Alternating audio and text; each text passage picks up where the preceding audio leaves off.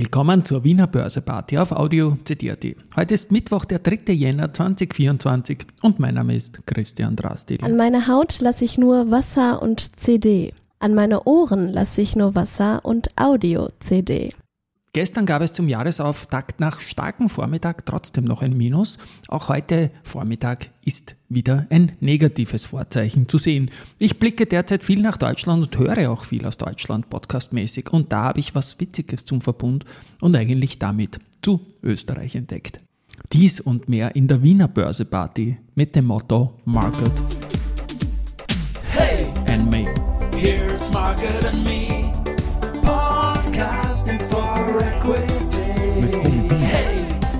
With Homie B. Vergessen.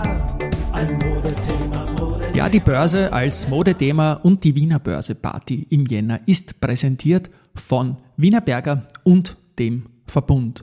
Blicken wir auf die Indizes jetzt zum Mittag. Wie gesagt, es ist ein Minus im ATX momentan und zwar von 0,75 Prozent auf 3.386,6 Punkte jetzt um 11.46 Uhr.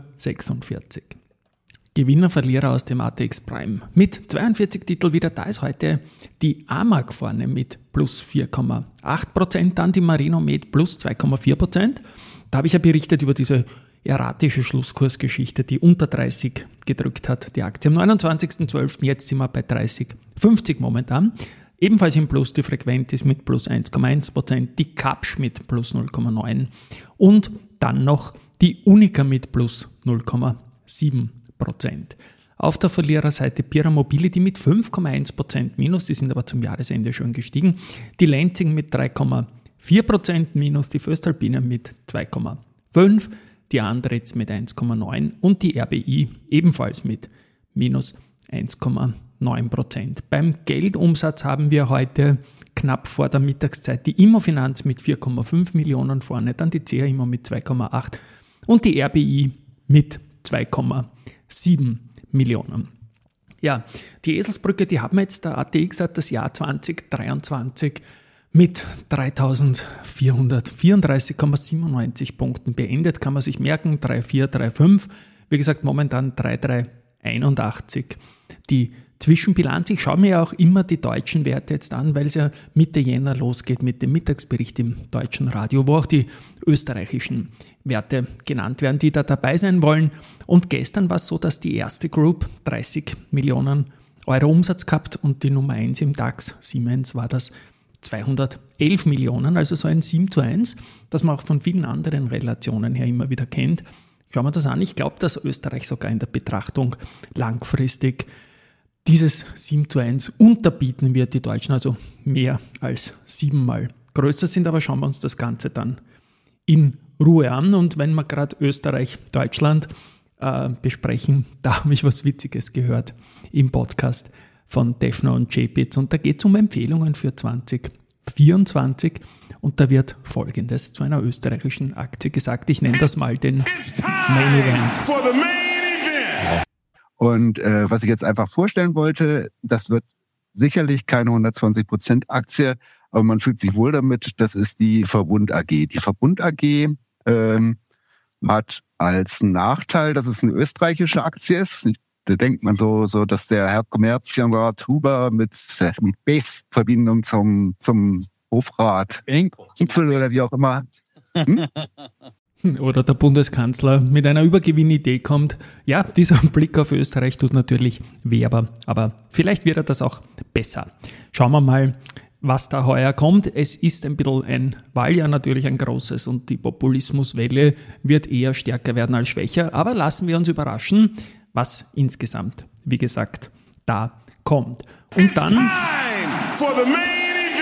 Noch ein Main Event. Die ATX Beobachtungsliste 12 2023 ist da. Da wird ja jetzt 10 Zwölftel schon festgeschrieben für die Umstellung dann per 28.02. Stichtag wirksam dann mit Märzverfall. Und da ist es so, dass die Strabag Challenger ist von der Meyer-Mellenhof. Also momentan zeigt die Liste noch keine Veränderung an. Die Strabag ist draußen. Aber es gibt jetzt zwei Kategorien von der Strabag. Diese Zusatzkategorie, die äh, durch die Rasperia-Geschichte da jetzt entstanden ist und so weiter die werden zusammengezählt, die beiden Kategorien der Strabag. Das heißt, Meyer-Mellenhof hat als Challenger eine doppelte Strabag und natürlich im Dezember hat die Strabag schon einiges aufgeholt äh, auf die Meyer-Mellenhof und die VIG, die war jetzt auf Rang 19, hat sich wieder ein bisschen Luft verschafft. Also ich sage mal, doppelte Strabag gegen Meyer-Mellenhof. Das wird wohl das ATX-Rennen um den 20. Platz sein.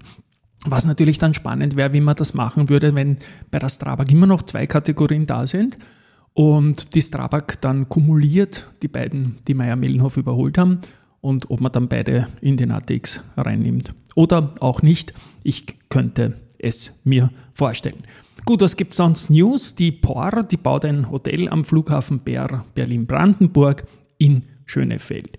Da geht es um eine Bruttogeschossfläche von ca. 16 1763 Quadratmeter, wobei das für eine circa Angabe relativ genau ist. 271 Zimmer soll das Hotel haben. Personalia gibt es beim Flughafen. Der Michael Zach leitet jetzt ab Jänner den Bereich Abfertigungsdienste der Flughafen Wien AG. Fortschritte auch bei den Aktienrückkaufprogrammen. Die Adico hat von 27. bis 29. 1805 Aktien erworben und Zumtobel hat von 27. bis 29. 10.263 Aktien erworben. Auch Fabersoft kauft zurück und da hat man bis Ende Dezember 2023 57.907 Aktien gekauft.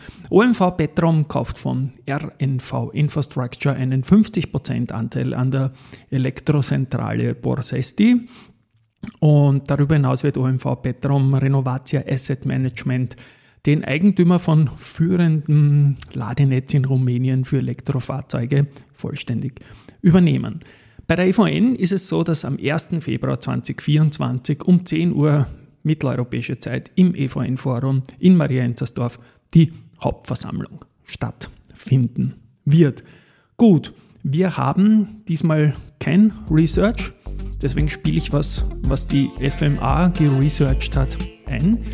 Und zwar, ja, es gibt einen deutlichen Anstieg unerlaubt tätiger angeblicher Finanzdienstleister und potenzielle Empfehlungen oder Geheimtipps diverser Prominenter, die da mit gefälschten Wort- und Bildbeiträgen aus großen Medien in Zusammenhang gebracht werden, sind besonders auffällig häufig. Da werden zum Beispiel die Namen Armin Wolf, Armin Assinger, DJ Ötzi, Alexander van der Bellen, Miriam Weichselbraun, Christoph Grissemann oder Barbara Karlich äh, als Investmentexperten mit heißen Tipps präsentiert. Meine Meinung dazu, ich würde eventuell der Miriam Weichselbraun und dem Christoph Grissemann vertrauen, aber ganz sicher nicht in diesem Zusammenhang, was Erdpapiergeschäfte betrifft. Die FMA hat außer Recht nur Recht. Tschüss und Baba, bis morgen.